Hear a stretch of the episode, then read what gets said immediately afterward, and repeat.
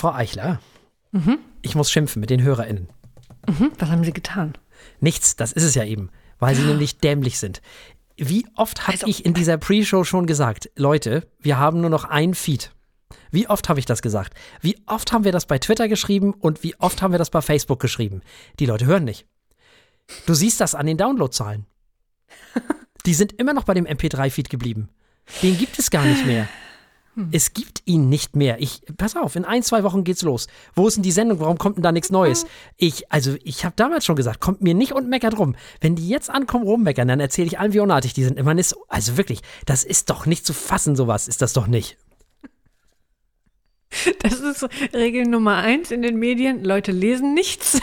Leute hören nicht zu. Ja, ist aber wirklich so, oder? Ja, es ist wirklich so. Es ist, oh. Die warten jetzt seit, wahrscheinlich, oder die warten jetzt überhaupt den nächsten Monat erstmal, bis sie merken, da kommt nichts mehr. Vielleicht denken sie auch, es gibt uns gar nicht mehr. Ich weiß es nicht. Ach du, ja, da kann ich dir Geschichten Ah. erzählen. Von Menschen, die nach anderthalb Jahren merken, dass es äh, äh, die Zeitschrift nicht mehr gibt, die sie abonniert hatten. Nachdem sie vier Briefe gekriegt haben, dass es die nicht mehr gibt. Ah. Äh, über den Zeitraum eines ganzen Jahres. Also, Hm. es passiert. Also auch studierte Menschen. Es ist passiert. Nee, ich glaube, es sind ausschließlich studierte Menschen, habe ich manchmal das Gefühl. Gute These, ja, durchaus. Sie sind, äh, die sind bestimmt abgelenkt durch ihre wichtigen äh, äh, Forschungstätigkeiten. Mhm.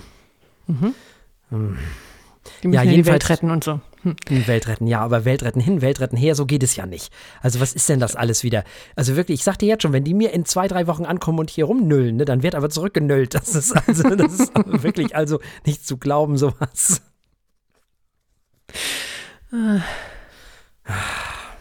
Das Erzähl stimmt. Bevor man nölt, kann man mal gucken. Ja, das sowieso. nein, nein, nein. Bevor man hier rumnölt, kann man mal nachgucken. Ne? Also hier, feuilletöne.de. Ja, Also wirklich. könnte man. Aber Aber ich, dann müsste man ja. Ja, also liebe Menschen, wenn ihr Menschen hören kennt, die ja uns per nicht. MP3, nein, nein, wenn ihr Menschen kennt, die uns eigentlich mal per MP3 abonniert haben könnten und die sich jetzt beschweren, wo wir denn seien, dann weist sie doch mal ähm, herzlich darauf hin, dass man das dann kurz nochmal neu abonnieren könne mit dem Hauptfeed. ja, das wäre schön, ja. Äh, weil sind ja jetzt irgendwie, fehlen die ja auch, ne? Also, ich Ja, ja. meine, wollen wir ja nicht, also das ist ja, also man, wir vermissen die ja dann auch. Nee, eben, das ist ja eine Lose-Lose-Situation hier. Ja, das geht ja nicht. So. Also das ist das eine. Und das andere ist, Kinder, esst mehr Kartoffelpuffer. Ja, Hört auf Margarete Stokowski und esst mehr Kartoffelpuffer. Das ist ja das, was ich seit immer sag. Seit immer, seitdem ich lebe, sage ich, esst mehr Kartoffelpuffer. Wirklich. Ich bin ja quasi Diplom-Kartoffelpufferologe. Ich habe als Kind habe ich unheimlich schlecht gegessen, weil ich immer so doll krank war. Ich hatte ja auch ganz doll Untergewicht. Aber Kartoffelpuffer habe ich weginhaliert. Schon immer. Wirklich. Das, also. Deswegen esst mehr Kartoffelpuffer. Kartoffelpuffer retten auch ganz viel Leben und Welt und überhaupt. Das ist jetzt aber die wichtige Frage, mit was? Wie mit was? Einfach so. Geht auch immer, klar. Ja, das geht auch. Das ist ja, ja, lecker. Gott, mit Apfeldings oder mit, mit Schmand oder hier Zeug. Einige Ja, essen das ja auch mit Kaviar. ne? Ja, selber schuld. Okay. Kann man alles machen. Hauptsache Kartoffelpuffer. Ich Genau. stimme Zu. Das, das ist auf jeden Fall gut. Das, das wirklich, das, das hilft gegen vieles. Und Doch, doch. Auf jeden Fall hilft es gegen Untergewicht. So viel kann man sagen. Auch gegen Hunger, habe ich gehört. Gegen Hunger Ja, hilft das unbedingt, eindeutig. unbedingt. Na, gegen das Untergewicht hat es leider nicht geholfen, aber Hm. Das war nicht genug Kartoffelpuffer. Das ist das das alte war Problem. Nicht, nicht genug von allem. Ja. und zu viel Medikamente. ja, manchmal kann man nicht dagegen an. Nee, so ist das im Leben. Ich äh, bin erst mit 30, äh, habe ich, hat mein Körper beschlossen zuzunehmen. Irgendwann mal.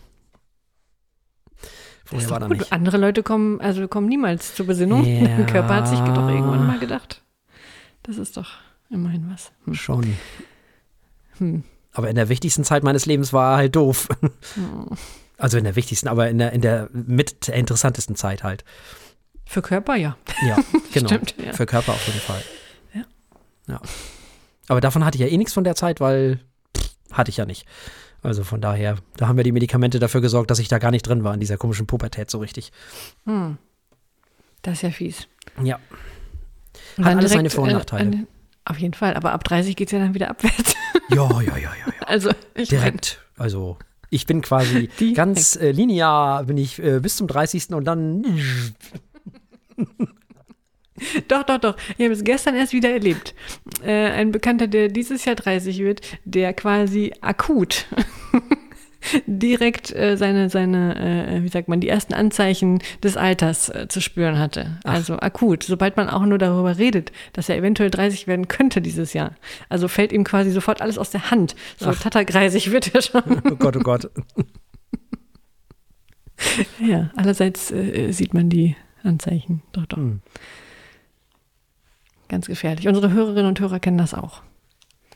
Da Ja, ist ein, viele. äh, ein diverser Anteil schon äh, durchgegangen durch diese 30. Ja, ich glaube, unsere HörerInnen sind jünger, als wir denken. Also ja, ja, ich, ich glaube, wir Gemischt haben, sind? ja, wir sind sehr gemischt, genau, aber wir haben ganz viele StudentInnen.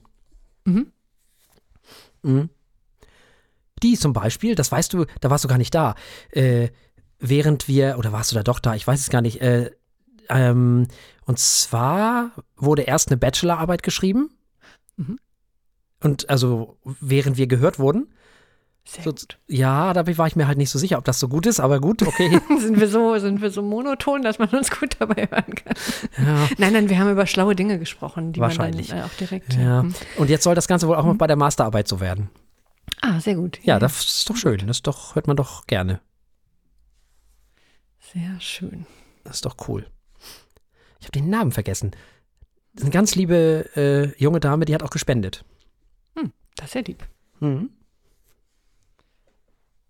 Könnt ihr auch machen. Jetzt noch, äh, allerdings, liebe äh, Hörerinnen und Hörer und äh, Menschen, die uns hören, äh, da gibt es schon einige sehr nette Menschen, die uns helfen, das hier weiterzumachen. Genau, feuilletöne.de und dann äh, spenden. Genau, Mhm. Ja, also einfacher geht es ja auch fast nicht, ne? genau. PayPal oder Konto oder so. Wie gewünscht, wie Mann oder Frau mag. So, genau. Haben wir sonst noch was? Nee, ich habe geschimpft. Mm, Geschimpft, du hast Kartoffelpuffer angepriesen. Ja, ich habe Kartoffelpuffer angepriesen. Ähm, ich habe letztes Mal, na, das war die letzte, Pre nicht die letzte Pre-Show, das war irgendwann im letzten Jahr, den Firlefanz Podcast angepriesen. Den preise ich aber nächste Woche nochmal an, wenn er rausgekommen ist. Genau. Also ich preise ihn jetzt an, also ich preise quasi jetzt an, dass ich ihn nächste Woche anpreisen werde. Genau. Notiert euch schon mal. Ja, genau. Notiert euch das schon mal. Ich glaube, da geht es auch unter anderem um Demokratie. Das ist immer gut. ja. Kann man ja nicht genug von. Ne? Ich habe ja hier auch schon geschimpft, dass einigen alles wieder nicht schnell genug geht und das ist halt in der Demokratie nun mal. Das lässt sich nicht ändern. So. Das ist auch richtig so. So ist das manchmal. Da muss man ja auch schon wieder. Ach, da muss man schimpfen. So, genug davon. Mhm. Gehen wir in Sendung 326, glaube ich. 326? Ich dachte 27. Egal. 27? Noch nicht 27? Ich, äh, Live-Verwirrung oder nicht, nicht ganz live, aber äh, Ja, Mikrofonverwirrung ist immer die beste. warte mal, ähm, 2020, so, nee, 326. Ah, okay. Was habe ich mir denn dabei gedacht? Tja, Bin schon wieder in einer anderen Welt. 326. Wie gut, dass ich das nicht ansagen werde, muss. Denn mein Sprüchlein ist immer gleich.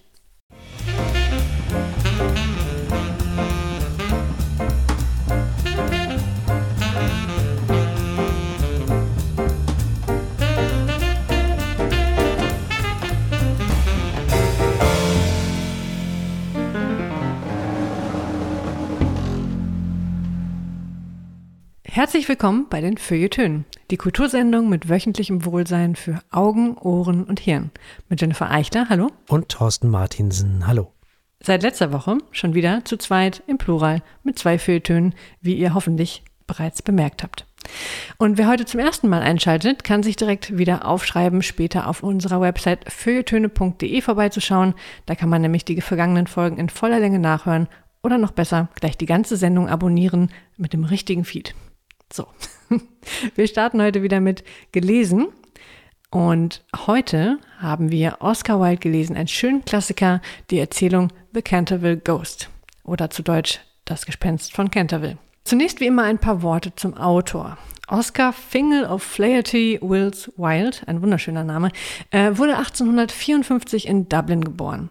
Als Lyriker, Romanautor, Dramatiker und Kritiker wurde er zu einem der bekanntesten und gleichzeitig umstrittensten Schriftsteller im viktorianischen Großbritannien.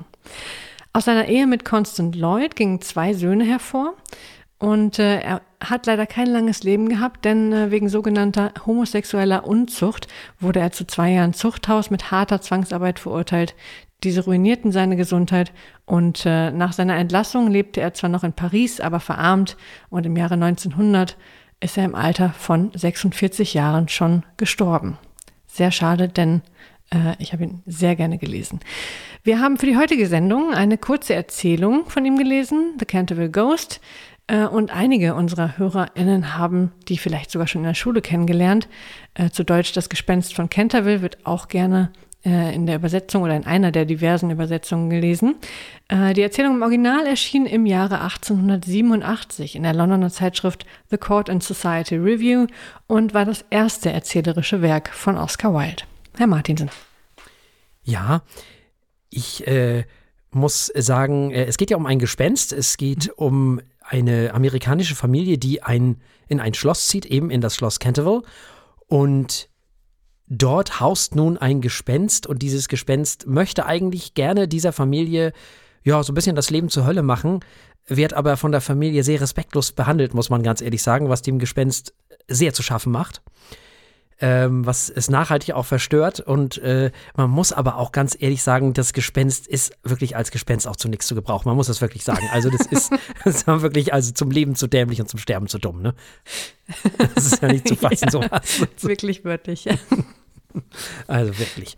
Nun, dieses Gespenst ähm, hat vor über 300 Jahren seine Frau umgebracht. Und dieses Gespenst wurde dann aber auch selber dem Tode zugeführt, sozusagen. Und nun ist es halt, ja, wie das bei Gespenstern so ist, so, ähm, es kommt nicht zur Ruhe. Und deswegen, äh, ja, gespenstet es immer noch durch diese Häuser, bis dann eben eine junge Dame dieses Gespenst oder sich dieses Gespenstes annimmt, die aber keine Angst vor dem Gespenst hat, die es aber auch nicht ärgern will. Also alle anderen haben es immer geärgert, nicht ernst genommen, das Gespenst ausgelacht. Das Gespenst hat sich auch ja hinters Licht führen lassen mit einer Attrappe. Das ist alles wahnsinnig gut geschrieben. Ich habe manchmal das Gefühl gehabt, dass sich Terry Pratchett da so ein bisschen bedient hat. Fand ich schon ganz witzig. So Sachen wie äh, zum Beispiel das Gespenst würde sich gerne als schwarzer Hund äh, äh, darstellen. Damit hat es schon sehr viel Erfolge gefeiert und so Sachen. Also das fand ich schon sehr lustig. Äh, dieses äh, kleine oder diese junge, junge Frau, muss man sagen, diese junge Frau ist es ja, die nimmt sich dann dieses Gespenstes an. Und ja, man braucht ist ja eine, keine Spoilerei, die Geschichte ist ja so alt und erlöst dann das Gespenst auch. Und am Ende wird es dann beerdigt, weil es endlich zur Ruhe kommen kann. Es ist wohl offensichtlich auch eine Persiflage. Und zwar einmal eine Persiflage über die Engländer der alten Welt, die so eine Art ähm, überzogene Angst vor, vor Gespenstern an den Tag gelegt haben und dann aber auch auf den amerikanischen damaligen Zeitgeist der sogenannten neuen Welt und dem damit einhergehenden bedingungslosen Materialismus und eben auch der Domestizierung, äh, der alles Übernatürliche äh, ablehnt und die das Gespenst entsprechend auch respektlos behandeln und nicht die Spur von Angst haben, was das Gespenst natürlich todtraurig macht. Ja, so. Äh, das ist im Großen und im Groben und Ganzen so ein bisschen der Inhalt dieser Geschichte. Ich hatte unfassbar großen Spaß, diese Geschichte zu lesen, muss ich ganz ehrlich sagen. Ich habe gelacht. Ich habe mich gefreut, diese Geschichte zu lesen. Ich habe so zwischendurch gedacht, Mensch, dachte ich, das ist ja eigentlich was für Kinder am mhm. Ende des Tages. Also jetzt mal Persiflage hin oder her, ähm, also Satire hin oder her, aber das ist, so kann man es heute ja gar nicht mehr lesen, so gesehen, weil das ist ja nun alles lange her. Aber so für Kinder ist das bestimmt total witzig. Mhm. So kann man Kindern vielleicht auch die Angst vor irgendwelchen komischen Geräuschen in der, in der Dunkelheit nehmen. das, das stimmt, dafür ist es auf jeden Fall gut. Es gibt, äh, glaube ich, auch ein Kindertheaterstück. Also es gibt ja unendlich viele mhm. Adaptionen. Mhm. Es gibt durchaus auch äh, familienfreundliche und kinderfreundliche äh, Filmadaptionen der Erzählung. Das eignet sich schon sehr gut. Ja, ne, um Kinder da heranzuführen, nicht alles, was äh, im ersten Moment Angst macht, ist, äh, erstmal ist es nicht unbedingt übernatürlich und wenn es das ist, ähm, oder wenn man es als solches erstmal wahrnimmt, äh, kann man sich damit anfreunden, sozusagen. Ich glaube, das ist für Kinder eine ganz tolle Art, mit Angst, genau, zum Beispiel vor Geräuschen umzugehen. Ähm, bevor man anfängt zu erklären, was alles äh, wissenschaftlich dafür sorgen könnte, dass es knarrt, äh, kann man sich dadurch auch mit Geschichten nähern. Schön. Das stimmt. Mhm. Dann gibt es natürlich auch noch die wunderbare Sprache von Oscar Wilde, die du schon angesprochen hast, die finde ich auch in der Übersetzung noch ganz gut klappt, weil ähm, viel von dem Witz ganz gut übersetzbar ist. Ja, man muss dazu sagen, es gibt ja verschiedene Versionen von diesen ganzen Texten. Mhm. Es gibt ja die Originalfassung im Englischen und es mhm. gibt eine neuere Fassung im Englischen und es gibt dann auch, ich weiß nicht, wie viel deutsche Übersetzungen. Also mhm. da müsst ihr euch mal ein bisschen schlau machen im Internet. Wir haben hier zwei Sachen verlinkt in den Show Notes für diese Folge. Äh, das ist eine relativ moderne Übersetzung. Es gibt aber auch Hörspiele, die findet man auch bei YouTube. Ähm, das ist alles kein Problem, sowohl in Englisch als auch in Deutsch. Ich glaube, die original englische Version ist für die meisten Leute heutzutage ein bisschen schwer zu lesen. Mhm. Vielleicht sollten sie da eine modernere Übersetzung nehmen, äh, weil ich glaube, oder man hört es einfach. Hören ist vielleicht auch noch ein bisschen einfacher als lesen, manchmal. Ja. Das stimmt. Gibt es schöne Hörbücher, Hörspiele von? Ja, auf jeden Fall. Auf jeden Fall. Also was ich damit sagen will, äh, Oscar Wilde ist nicht Star Wars. Also wirklich, also die Star Wars Sachen, wenn man einigermaßen Englisch kann, kann man auf Englisch lesen. Das ist kein Problem. Das geht schon klar. Die meisten englischen Bücher, wenn es keine Sachbücher sind von heute, kann man eigentlich auf Englisch lesen, wenn es in Originalsprache lesen, wenn es dann die englische Sprache ist. Finde ich, sage ich, äh, heißt nicht, dass die deutschen Übersetzungen nicht in irgendeiner Form gerechtfertigt werden. Ne? Also gar, auf gar keinen Fall. Und ich halte auch überhaupt nichts davon, man muss alles auf Englisch hören oder lesen oder sehen. Das halte ich für absoluten Quatsch. Manche mögen es, manche mögen es nicht und das äh, kann man dann auch so akzeptieren. Ich bin ein Freund davon, ich mag gerne Englisch lesen, ich mag auch gerne die Filme und Serien im Original gucken, kann aber genauso gut akzeptieren, wenn Menschen sagen, finde ich total doof, strengt mich zu sehr an, möchte ich nicht. Ist auch in Ordnung. Hm. Hm. Ja, und ich meine, gerade in Deutschland, was Synchronisierung angeht, da haben wir schon eine ganz gute Landschaft. Mhm. Also. Ja, als einer der ganz wenigen Länder. Ich weiß gar nicht, mhm. ob die Deutschen nicht sogar mit die einzigen sind, die das so machen. Mhm. Also in ja, Dänemark gibt es das nicht. Mhm. Nee, nee, da sind auch alle erstaunlich gut in Englisch. Also ich habe noch nie einen Dänen getroffen, der nicht echt hervorragendes Englisch mhm. gesprochen hat.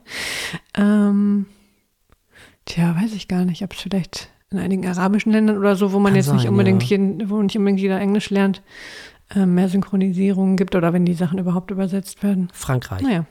Frankreich, ja klar, gut, die Franzosen. genau, das haben wir vergessen. Ich glaube, da wird es ja. auch so sein. Vorstellbar. Ja. ja. Ich bin mir nicht sicher, aber ich kann mir es sehr gut vorstellen. Aber es ist schon, wie du sagst, wir haben in Deutschland eine echt coole Synchron ähm, Szene. Szene? ja. ja. Nein, wirklich mhm. tolle Menschen, die toll synchronisieren, muss man ganz einfach sagen. Und auch die Leute, die die Texte schreiben und so. Schon großartig. Und so schnell. Also, wenn die Sachen international zum gleichen Datum rauskommen und man hat eine perfekte Synchronisation. Ähm, mhm. Also, da bin ich mal sehr beeindruckt, wie schnell das alles produziert werden kann in so einer Qualität. Definitiv. Ja, also in welcher Übersetzung auch immer, ob nun gehört oder gelesen oder wie auch immer, auf jeden Fall können wir das empfehlen. Oder? Sehr. Ja. Hat mir sehr viel Spaß gemacht. Speaking of Spaß. Wir kommen zu Gehört und wir kommen zu Eric Dolphy und wir kommen zu Out to Lunch einem Album von eben jenem von Eric Dolphy und Eric Allen Dolphy Jr. wurde 1928 in Los Angeles geboren. Er war Altsaxophonist, Bassklarinettist und Flötist. Er spielte aber auch Klarinette und Piccoloflöte. Sein Einsatz der Bassklarinette trug dazu bei, dieses Instrument im Jazz zu etablieren. Und Bassklarinette sieht so ein bisschen aus wie so ein ganz dünnes Saxophon. Das ist ja, für die, die es nicht wissen, Klarinetten sind ja zylindrisch und die Saxophone sind konisch. Das heißt also, die Saxophone verjüngen sich zum Mundstück hin und die Klarinetten und Bassklarinetten dementsprechend natürlich auch nicht. So, und diese Bassklarinette ist relativ groß. Also man stellt sich das, äh, ihr müsst euch das nicht vorstellen wie so eine überlange Klarinette, sondern tatsächlich, ähm, die sozusagen einfach nur in eine Richtung geht, nach vorne weg, sondern die geht dann wirklich genau wie so ein Saxophon, wird die sozusagen aufrecht gespielt.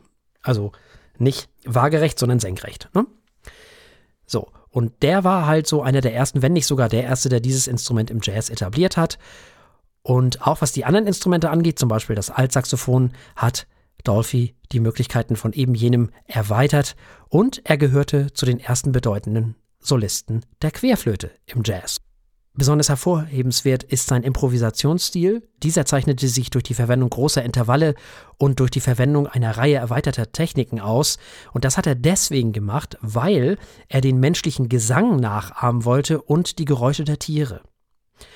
Und obwohl die Sachen, die Dolphy so gemacht hat, manchmal so als Free Jazz eingestuft wurden, wurzelten seine Kompositionen und Soli oft in konventioneller, wenn auch sehr stark abstrahierter, tonaler Bebop-Harmonie oder auch melodischen Linien, die auf Einflüsse moderner klassischer Komponisten wie zum Beispiel Bella Bartok oder Igor Strawinski schließen lassen. Und dieses Album nun ist aus dem Jahr 1964.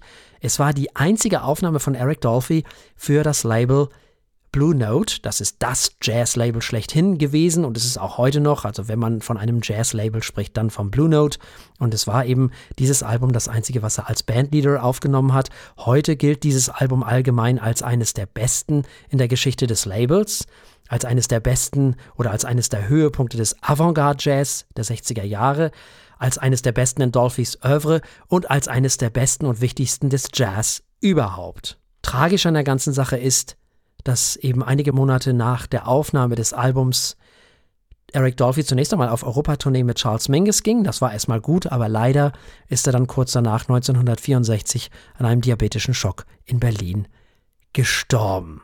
Nun, auf diesem Album spielen unter anderem mit Freddie Hubbard an der Trompete, den kennt man von Art Blakey, Herbie Hancock, Quincy Jones oder Wayne Shorter. Bobby Hutcherson hat mitgespielt am Vibraphon, Richard Davis, oder auch Tony Williams, den kennt man zum Beispiel von In a Silent Wave mit Miles Davis oder auch von vielen Alben von Herbie Hancock.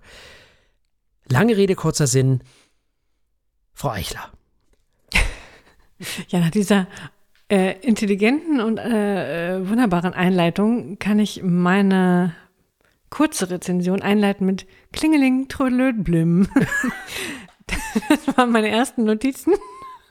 Das beschreibt dieses Album. Ach, wie ich dich vermisst habe. ne? Ja. Ah, ja. Ähm, also, dieses Album hat Rhythmus und zwar tausend verschiedene Rhythmen. Alle durcheinander, ständig durchgewechselt.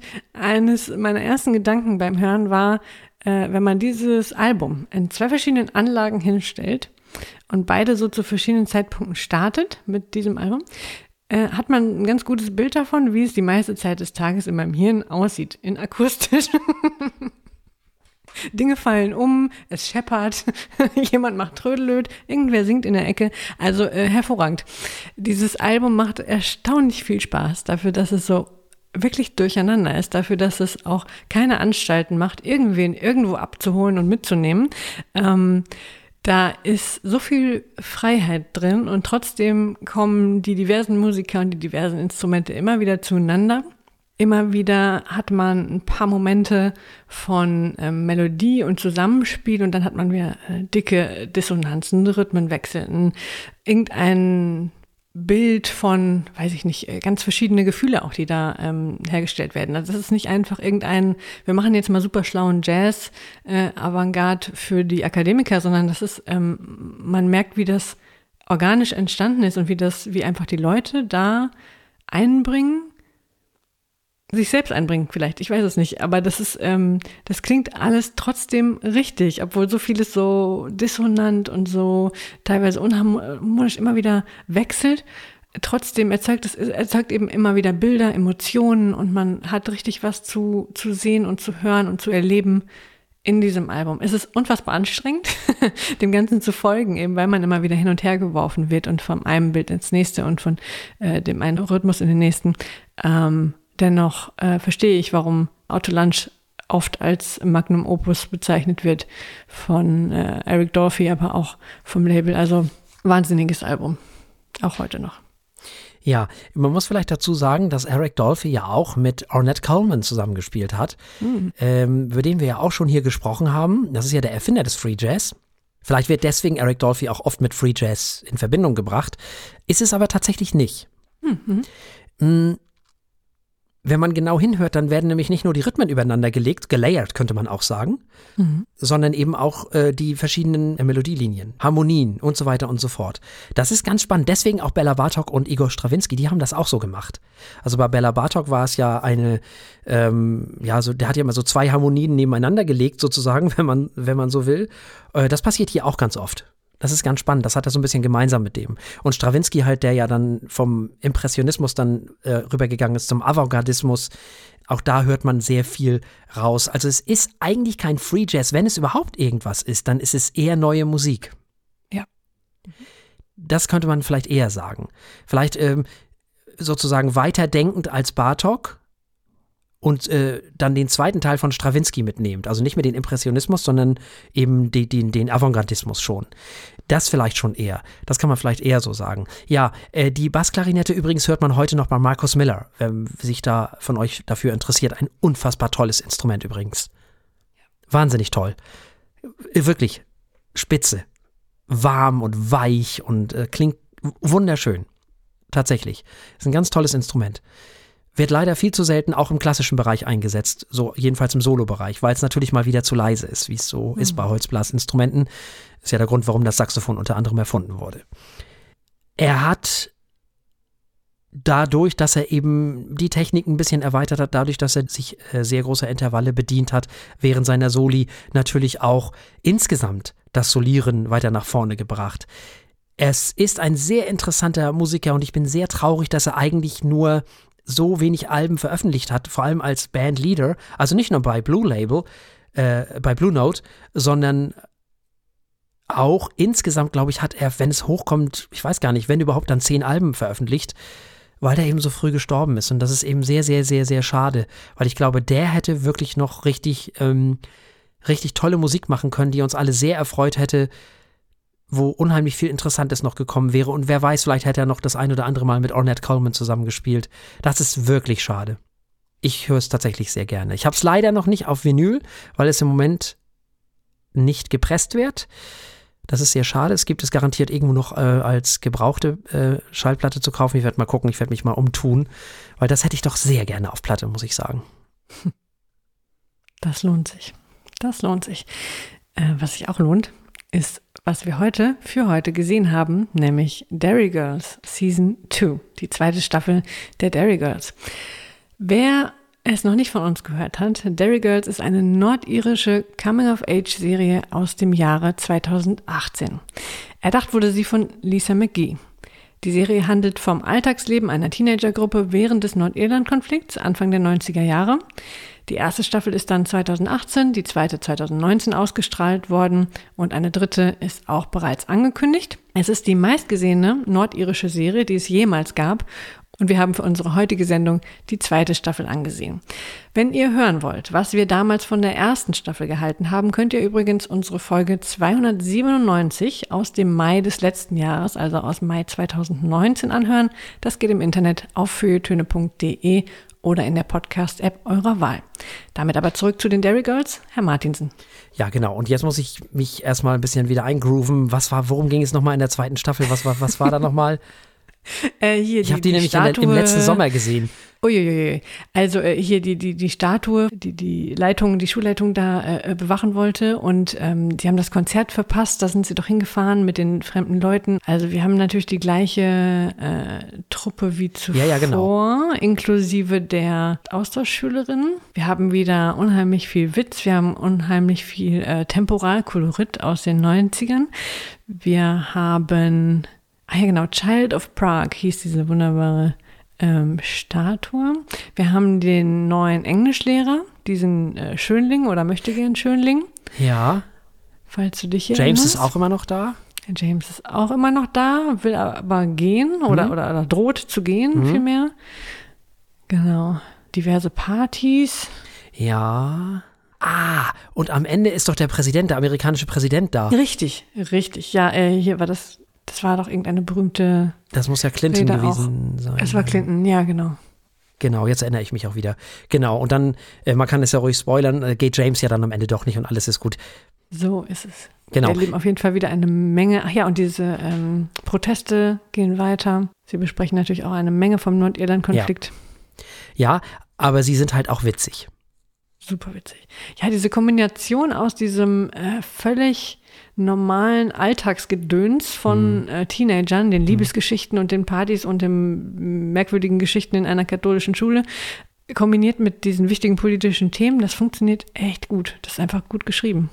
Ja, das funktioniert deswegen so gut, weil die Sendung eben so witzig ist, weil die, die Dialoge witzig sind und weil zum Beispiel die Nonne, die ist einfach, die ist Weltklasse. ja, ja, so trocken und ach, ja. Das, wenn, wenn, sie sich über Leute lustig macht, so zwischen ist, den Zeilen, das ist herrlich. Es ist ganz, ganz großartig. Ist das nicht auch die Staffel, wo die evangelische, ähm, äh, ja, das genau. evangelische Pendant einmal da ist in einer Folge? Oh, großartig. Ja. Das, ist, das ist auch eine der besten Folgen. Das fand ich auch, wo sie versuchen, Gemeinsamkeiten zu finden. Ja, ja, ja. Genau. Mit den Protestanten, das ist so wunderschön. Genau, ganz fantastisch. Und sie nur Unterschiede finden. Genau, als sie klettern gehen, auch wunderschön. Also eine Menge toller Szenen, die, ja. äh, wo man lachend am Boden liegt. Das ist wirklich eine dieser Serien, wo, wo ich laut lache und das, also das könnte ich nicht irgendwie in der Ecke irgendwo im Bus gucken oder so, wenn würden die Leute mich komisch angucken, sondern ähm, also da fällt man schon regelmäßig vom Sofa. Ja, das ist fantastisch. Und dann dieser Achser. Ja, ah, wunderschön, wunderschön. Wirklich großartig. Das ist wirklich fantastisch. Ich muss ja sowieso sagen, Nordirland ist ja sowieso so ein bisschen auf der Landkarte fällt es immer so ein bisschen runter. Alle besuchen immer Dublin und Irland und meinetwegen noch, ähm, äh, wie heißt es unten da, Limerick, genau, und all dieses wird ja oft besucht und ach, was da nicht noch alles. Es gibt ja ganz viele äh, Sehenswürdigkeiten in Irland, eben in der Republik Irland. Nordirland fällt da immer so ein bisschen runter und das ist eigentlich schade, finde ich. Ja. Es ist wirklich schade, wenn man sich mal anguckt, Derry ist keine hässliche Stadt, nebenbei mal so. Mhm. mhm. Äh, Belfast auch nicht. Hm, da gibt es schon einige schöne Ecken, also wirklich schöne Ecken, so ist es nicht. Insofern eigentlich schade und das hat Nordirland eigentlich nicht verdient. Also wenn ihr Urlaub macht, dann äh, ruhig auch mal in Nordirland. Ruhig mal besuchen gehen.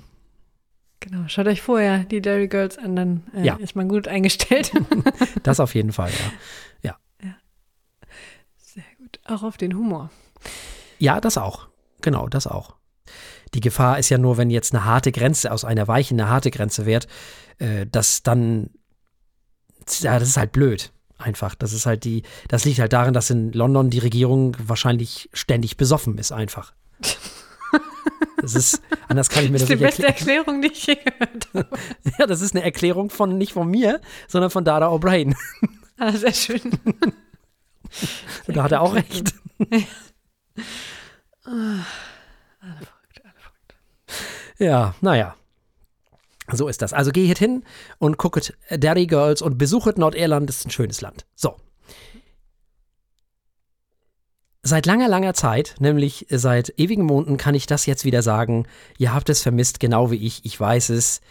Denn wir kommen jetzt zu verkostet und ich weiß, wie viele HörerInnen darauf gewartet haben endlich wieder verkostet. Und was für ein Beginn, muss man ganz ehrlich sagen, denn es geht um den Lefroy 10. Das ist einer der Single Malls schlechthin.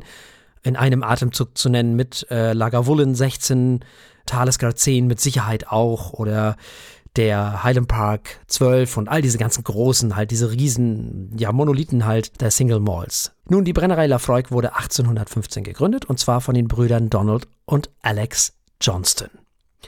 Ursprünglich wie bei so vielen Distilleries war das mal eine Farm Distillery für den Eigenbedarf. Der Vater, der Gründer von Lefroy, errichtete eine der beiden illegalen Brennereien, aus denen dann später Lagavulin wurde, weil wir wissen ja, auf Isla ist ja alles so ein bisschen, hängt das ja alles so ein bisschen zusammen. 1923 wurden zwei zusätzliche Brennblasen angeschafft, 1969 wiederum zwei weitere und 1974 kam schließlich die letzte hinzu. Somit stieg die Anzahl der Brennblasen auf insgesamt sieben, was sehr außergewöhnlich ist. Das ist eine ungerade Zahl, passt aber irgendwie so ein bisschen zu Lefroy. Die Brennerei blieb bis 1954 in Familienbesitz. Ian Hunter hinterließ die Brennerei der Sekretärin Bessie Williamson und diese verkaufte dann 1967 an Long John Distillers, führte die Distillery aber bis sie sich 1972 zur Ruhe setzte. Ja, und dann passierte das, was so oft passiert bei diesen ganzen Brennereien. Von nun an wechselte auch Lafroig des Öfteren die Eigentümer. Seit 2014 gehört man zu Beam Centauri, also zu dem Unternehmen, zu dem auch Beaumont zum Beispiel gehört. Seit 1994 ist Lafroig Hoflieferant des Prince of Wales für Single Malt Whisky, der den 15-jährigen Lefroy einst als sein Lieblingswhisky bezeichnete. Der wird schon lange nicht mehr hergestellt in der damaligen Form. Den 18-jährigen gibt es auch nicht mehr. Man sagt, es soll wohl dem, oder es ist, glaube ich, zwischendurch mal ein 16-Jähriger auf den Markt gekommen oder sowas ähnliches mit 48 Alkoholvolumenprozenten, aber nichts Regelmäßiges, soweit ich das überblicken konnte. Es war wohl so eine Limited Edition. Die Lagerhäuser liegen direkt am Meer und werden deswegen bei hohem Wellengang vom Wasser umspült. Das und die regionalen Bedingungen, wie zum Beispiel eben die Küstenlage, die damit einhergehende Seeluft und das torfige Wasser sollen maßgeblich für den Geschmack dieses Malts verantwortlich sein, sagt Lefroy. Nun, der Torf stammt von den Distillery eigenen Feldern und weist einen hohen Moosanteil auf, wie das so ist auf Isla. Allerdings stammen nur noch 25 Prozent des Malzes aus eigener Produktion, circa 75 Prozent Wert von Port Ellen von, muss ja jetzt mittlerweile sagen, von der Port Ellen Melzerei zugekauft, denn Port Ellen ist ja demnächst auch wieder eine Brennerei. Diageo ähm, hat ja jetzt die Baugenehmigung bekommen und baut jetzt auch wieder eine Distillery dort. Lefroy hat einen Rauchanteil von circa, naja, so etwas über 40 ppm, so ein bisschen weniger als Arbeck auf jeden Fall, die so bei 50 liegen und Lefroy liegt je nach Jahrgang, also so beim 10er ist es natürlich schon ein bisschen weniger als beim äh, Quarter Cask oder so. Es ist irgendwo bei 40, 45, so ungefähr. Die Jahresproduktion liegt bei ca. 2 Millionen Litern. Das ist gar nicht mal so viel für so eine große, bekannte Brennerei. Die Core Range besteht eigentlich nur noch aus dem Zehnjährigen, wenn man ganz ehrlich ist. Jedenfalls was so Jahrgänge angeht. Der wird mit 40 Alkoholvolumenprozenten abgefüllt und um den soll es jetzt auch in dieser Sendung gehen. Dann gibt es noch den Triple Wood, beziehungsweise den gab es, der wird nämlich nicht mehr hergestellt. Der ist aber noch im Handel. Wer den mag, jetzt kaufen, der ist bald weg. Ja, also der wird mit 48 Alkoholvolumenprozenten abgefüllt und ist nicht kühl gefiltert. Den haben wir in Episode 175 verkostet. Und dann gibt es noch den Quarter Cask. Der wird ebenfalls mit 48 Alkoholvolumenprozenten abgefüllt. Den gibt es auch weiterhin. Den haben wir in Episode 142 und 303 verkostet. Der Malt reift ausschließlich in Bourbonfässern und gilt als der Single Malt, der die Malt Heads in zwei Lager spaltet, nämlich in die, die ihn mögen und in die, die ihn komplett ablehnen. Es gibt wohl nichts dazwischen. Er ist gefärbt und kühl gefiltert natürlich, ne? Mhm. weil er eben nur 40 Alkoholvolumenprozente hat und äh, ja, weil eben, weil es der Zehnjährige ist. Ist ein bisschen schade, dass es wirklich nur noch den Zehnjährigen gibt und keinen 18-Jährigen und überhaupt auch keinen 15-Jährigen oder sonst was. Ist wirklich schade, dass die Lagerhäuser so leer sind. Das stimmt. Ja, also über die Farbe können wir leider nichts sagen. Das, äh, ja, Zuckercouleur Bernstein. ja, genau. So ist das. Aber über den Rauch können wir was sagen. Oh ja, der äh, äh qualmt geradezu aus dem Glas hinaus. der ganze Raum riecht danach. Also, das ist schon ein sehr rauchiges Aroma. Um nicht zu sagen intensiv. Ja, das ist auf jeden Fall, ja. Und sehr viel anders als zum Beispiel der zehnjährige Artback, ne? Das stimmt. Ja, ja, ist nicht so äh, nicht so Kaminfeuer, sondern das ist äh, ein bisschen küstiger, ja, salziger. Das weiß ich gar nicht. Ich finde ja, der Outback ist mehr so Watt und Schlick und dieses alles. Ah, okay. Hm, dieser hier ist ein bisschen dreckiger als der Outback. dreckiger, ja, ist mehr so äh, ähm, auf dem Pferd an der Küste entlang reiten und nicht. Hm.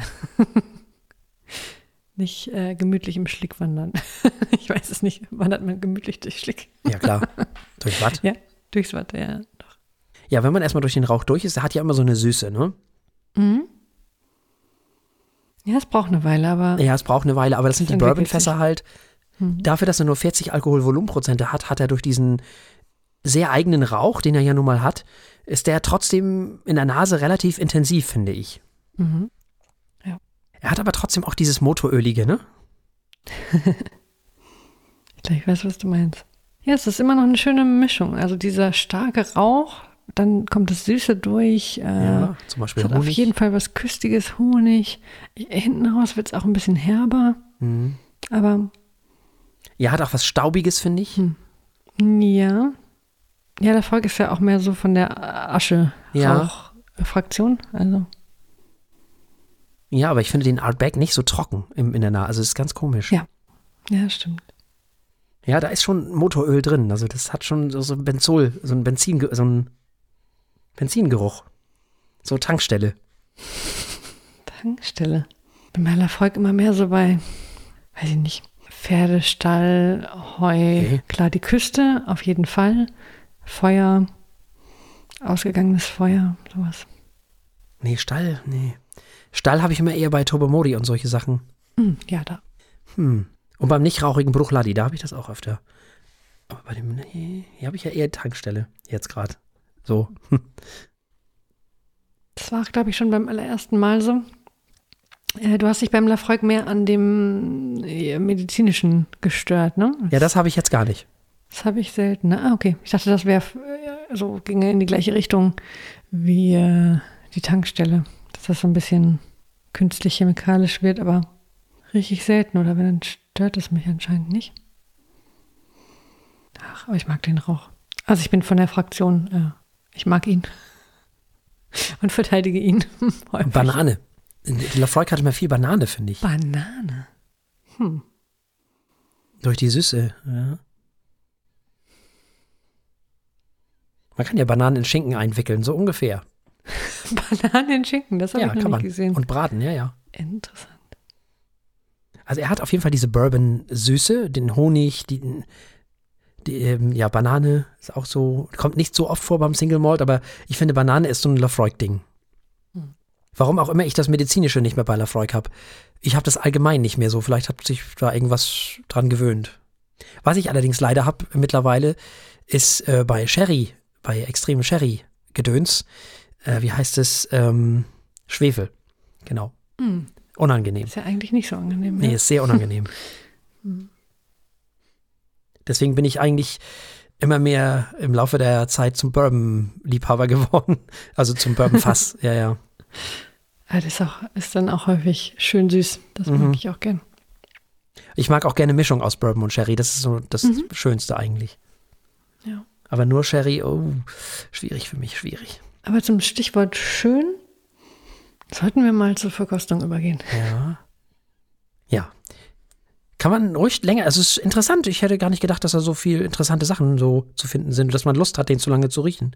So, weil ich Stimmt, dachte, das man hat den sich ja auch. relativ schnell durch, aber nee, nee, das passt schon. Aber ich habe den ja schon länger hier, also ich äh, habe ja schon Mhm. durchaus getwittert, was, was den Lefroy angeht, aber wir werden sehen. Das Lunch war. Das Lunch war. Ah, schön. Schmeckt im ersten Moment ziemlich anders, als er gerochen hat. Anders als in der Nase. Bisschen bitter, natürlich viel Rauch, aber nicht zu viel. Oder nicht zu Also ich hatte, verwerfend. Tja. er ist sehr mild, finde ich. Typisch Lefroy. Lefroy kann ja unheimlich viel Alkoholvolumenprozente vertragen, weil die so, so eingeschnürt sind, die, die Brennblasen. Mhm. Ja, ich hatte auch wieder dieses, dieses Bananige auf der Zunge und dieses Honig, bisschen Honig so. Jetzt im Nachklang, Rauch natürlich, klar. Aber der wird, wird weicher. Er wird, Mhm. Und da kommt noch eine Menge. ja, ein bisschen motoröliger. Also dieses, oder überhaupt ölig halt. So, so, als wenn man, ja, da hat so eine, so eine Dickflüssigkeit im Nachklang. Vom Mundgefühl, ja. Mhm. Das merke ich. Geschmacklich hätte ich jetzt Nee, keinen nee. Mot- Motor. Nee, nee, nur vom Gefühl, ja, stimmt. So ölig rund. Aber ich schmecke langsam das Fass. Es wird süß und holzig. Ja, ich rieche es jetzt vor allem auch. Mhm. Das habe ich gerade noch nicht gemacht. Jetzt kommt das Holz durch. Auch ein bisschen würzig. Und der hält vielleicht lange durch. Ich merke das schon wieder, wie ich nach dreimal Zähneputzen äh, morgen Abend nochmal den Lafroig merke. Irgendwo kommt der immer noch her. Hm, aber fruchtig auf der Zunge. Durchaus fruchtig. Klar, Bourbon, aber ja, er hat natürlich nicht diese Zitrus, ähm, dieses Zitrus, was der Artback hat. Aber er hat äh, durchaus Fruchtigkeit. Ich hätte jetzt so an, an Grapefruit gedacht oder so. Ja. Also schon ein bisschen, aber durch dieses Bittere, das hat so eine Art wie bei Grapefruit. Bitte habe ich jetzt nicht so, aber, aber ja, so Richtung, ja, so ganz leicht. Du hast, ja, stimmt, ganz, ganz leicht. Vielleicht so, nicht ganz Grapefruit, aber es muss da irgendwas dazwischen geben. Ähm, Eine leicht bittere Mandarine. Ja, sowas. so süße in- Mandarine. ja, vielleicht sowas in der Richtung, ja. So Ananas oder so. Ja. Auf jeden Fall fruchtig auch. Und im Nachklang jetzt wieder dieses Ölige. So ein öliges Mundgefühl. Aber die Küste bleibt auch, also es bleibt durchaus ein bisschen salzig. Ja, definitiv. Natürlich sehr rauchig. Mhm. Das bleibt. Hm, schön. Hatte ihn gut in Erinnerung. Ich hatte ihn ein bisschen anders in Erinnerung. Ah, aber, erzähl mal, wie hattest äh, du was? Ach gut, ich hatte ihn ein bisschen, also so dieses, mh, dieses Aschearoma. Das ist, ist noch da, das hatte ich aber wesentlich dominanter in, im Gedächtnis. Ja, kann es sein, dass du den gerade mit dem Art Beck verwechselst? Nee, der ist ja sowieso äh, der pure Aschenbecher, aber Genau. ähm, nee, irgendwie, oder, oder Schinken, Räucher, Schinken, sowas äh, habe ich immer assoziiert mit Lafroig. Ah, okay. Aber das habe ich jetzt kaum. Oder ja, Hm. ist nicht, nicht so vorherrschend. Diese Art von Nee, Rauch. Schinken. Aber Höchstens die, das Süße mit der Banane vielleicht so ein bisschen, aber Hm. und dem Rauchigen, aber nee, Schinken habe ich tatsächlich auch nicht so. Das habe ich sowieso mehr bei, bei, bei Balechen oder irgendwie so. Oder wenn da ein bisschen Sherry mit drin ist, dann kommt das auch eher. Ja, Interessant ist, obwohl er so viel Rauch hat, ist der durchaus äh, speichelanregend. Ja. Das ist ganz gut. Es ist immer noch ein, ein, ein extrem guter Whisky, finde ich. Ein sehr komplexer, einer, mit dem man viel Zeit verbringen kann. Hm. Ja, so überkomplex finde ich ihn nicht, aber ist okay. Auf jeden Fall. Ist okay. Mehr als ich dachte. Auf jeden Fall mehr drin, Mhm. als ich dachte. Ja, auch für einen Definitiv. Zehnjährigen, der ist schon. Also auch so mit der Zeit passiert da einiges. Ist schon- Durchaus. Schon nett. Jetzt weiß ich natürlich nicht, wann du zuletzt den Lafroig 10 getrunken hast. Oh, es ist äh, durchaus eine ganze Zeit her. Ja. Die verändern sich ja im Laufe der Zeit auch manchmal so ein bisschen. Ja. Das kann durchaus, könnte zwei Jahre her sein. Ja, okay, nee, das, sagen. da sollte eigentlich nicht so viel passiert sein. Hat sich dein Geschmack vielleicht geändert? Denn das kommt ja dazu, desto mehr Single Malt du trinkst, desto, ne, desto mehr ändert sich dein Geschmack in irgendwelche Richtungen, desto mehr schmeckst du, desto mehr magst du oder magst du nicht und so weiter und so fort. Du wirst ja immer, du weißt ja immer mehr, was du möchtest und schmeckst ja auch immer auch mehr Sachen raus, die du vielleicht nicht so magst oder du hast vielleicht auch, als du angefangen hast, Dinge intensiver geschmeckt, weil es neu war. Aber zwei Jahre ist ja noch nicht so lange her. Nee, das nicht. Also das wäre auch mindestens, ich weiß nicht wann zuletzt, aber äh, der Punkt ist auf jeden Fall wahr. Also jetzt rückblickend, ich meine, Lafroig, äh, ganz am Anfang, nach den ersten paar äh, Whiskys oder Malt-Erfahrungen, äh, war Lafroig ganz oben mit Sternchen. Äh, jetzt natürlich rückblickend, ich meine, ähm, da sind eine Menge dazwischen gekommen, Ja, seit ja, wir das hier machen, die dann doch äh, einiges mehr zu bieten haben, ist klar. Ist Oder aber die auch nur mir ein einfach persönlich Ne? gerne. Genau, eben. Es ist eben nur ein Zehnjähriger. Es ist ein guter Zehnjähriger, aber äh, da gibt es natürlich mehr auch in einer vergleichbaren äh, Preisklasse. Oder auch einfach Dinge, die ich persönlich lieber mag. Ich Mhm. bin ja nicht, sonst eigentlich nicht von der äh, hellfruchtigen Sorte. Obwohl, es gibt Ausnahmen. Ne? Aber ich freue mich, dass er weiterhin schmeckt. Also hätte ja auch schief gehen können. das hatten wir schon mal bei Lafroig. Ja, stimmt. Der Quarter Cask war auf einmal Mhm. doof. Ja, zwischendrin mal ja. Da hatten wir ganz blöde Batch erwischt oder irgendwas war da auf jeden Fall verkehrt. Ja, was machen wir nun mit dem Lafroig? Tja, also es ist weiterhin ein toller Whisky. Er ist nicht allzu teuer. Er ist Stimmt. für einen Zehnjährigen doch ziemlich vielseitig. Also äh, das ist gut. Hm. Ich möchte ihm, glaube ich, ich hoffe, das ist nicht zu nett. Ich glaube, ich möchte ihm sechs Punkte geben von sieben, weil er halt auch nicht vorgibt, mehr zu sein, als er ist, sondern er, er erf- erfüllt die Erwartungen. Ja, sechs ist mir ein bisschen viel. Mhm. Da kenne ich auch bessere Zehnjährige, beziehungsweise so zehn, zwölfjährige. Mm, Mir fehlt dann auch, und da muss ich natürlich wieder Punkte abziehen, er ist gefärbt und kühl gefiltert, er hat nur 40 Ja, Alkoholvolumenprozente. Und ich weiß, wie gut Lafroigs sein können mit 48 Alkoholvolumenprozenten, wo du überhaupt nicht merkst, dass die das haben, weil die so gut eingebunden sind. Sie können es, wenn sie wollen. Äh, muss man auch mal ein bisschen streng sein. Ne, von Ralphie lernen heißt siegen lernen. Also insofern, der macht das ja auch nicht anders. Insofern möchte ich da durchaus ein, zwei Pünktlein abziehen. Also sechs Punkte wären mir allgemein ein bisschen viel. Das, das äh, auch so, all, so, so vom, vom Gesamtpaket her. Es gibt allerdings den zehnjährigen ähm, äh, in äh, Cask Strength. Das ist dann nochmal eine andere Nummer. Den haben wir auch mal probiert. Den mochten wir sehr gerne, glaube ich. Den fanden wir ganz gut. Der würde sicherlich mehr Punkte kriegen bei mir, definitiv. Aber nun ist es, wie es ist. Also ein Punkt kriegt er auf jeden Fall schon mal Abzug für diese ganze Färberei und Kühlfilterei und nur 40 Alkoholvolumenprozente. Das steht auf jeden Fall schon mal fest. Ich mag den. Ich finde, das ist ein wirklich ein richtig guter Standard. Vergleiche ich den jetzt aber mit dem zehnjährigen Talisker zum Beispiel. Ah, stimmt. Och ja, da sind ja Welten. Der ist auch nicht viel kürzlich mehr. getrunken. Mhm. Der hat, 5, nee, was hat er? Ja, 45,8 Alkoholvolumenprozente. Ist zwar auch gefärbt und kühl gefiltert, aber das ist einfach eine andere Nummer. Das stimmt. Bei mir jedenfalls. Und deswegen, ich glaube, ich möchte dem gerne wirklich liebgemeinte, gute vier Punkte geben. Das glaube ich für den super. So, also ich finde zum Beispiel auch den Triple Wood äh, besser oder auch den Quarter Cask besser als den Zehnjährigen. Ja, der Quarter Cask kriegt bei mir eh sieben. ich hoffe, ich lüge jetzt nicht mein altes Ich an. Ähm, aber gut, Ja. dann haben wir äh, vier Punkte von Herrn Martinsen, Mhm. sechs Punkte von Frau Eichler für den zehnjährigen Lafroig. Und wir haben natürlich auch beim nächsten Mal Themen. Selbst natürlich. Da haben wir bei gelesen, haben, werden wir uns wieder in die Welt der Poesie wagen. Ihr dürft gespannt sein. Für gehört beschäftigen wir uns mit Kristallen von Nils Landgren und Jan Lundgren.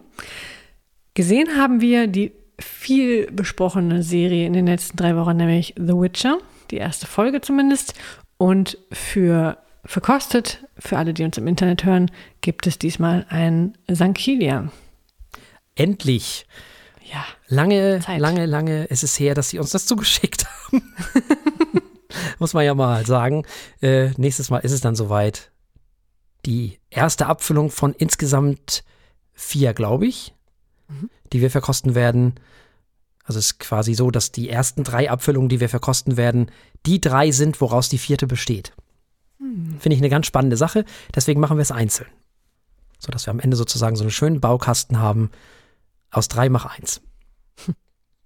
Da dürfen wir uns auf jeden Fall auch drauf freuen. Ja, ansonsten äh, freuen wir uns, dass wir wieder zu zweit sind und das bedeutet, dass wie immer an dieser Stelle die Worte folgen. Bleibt uns gewogen. Bis zum nächsten Mal. Tschüss. tschüss.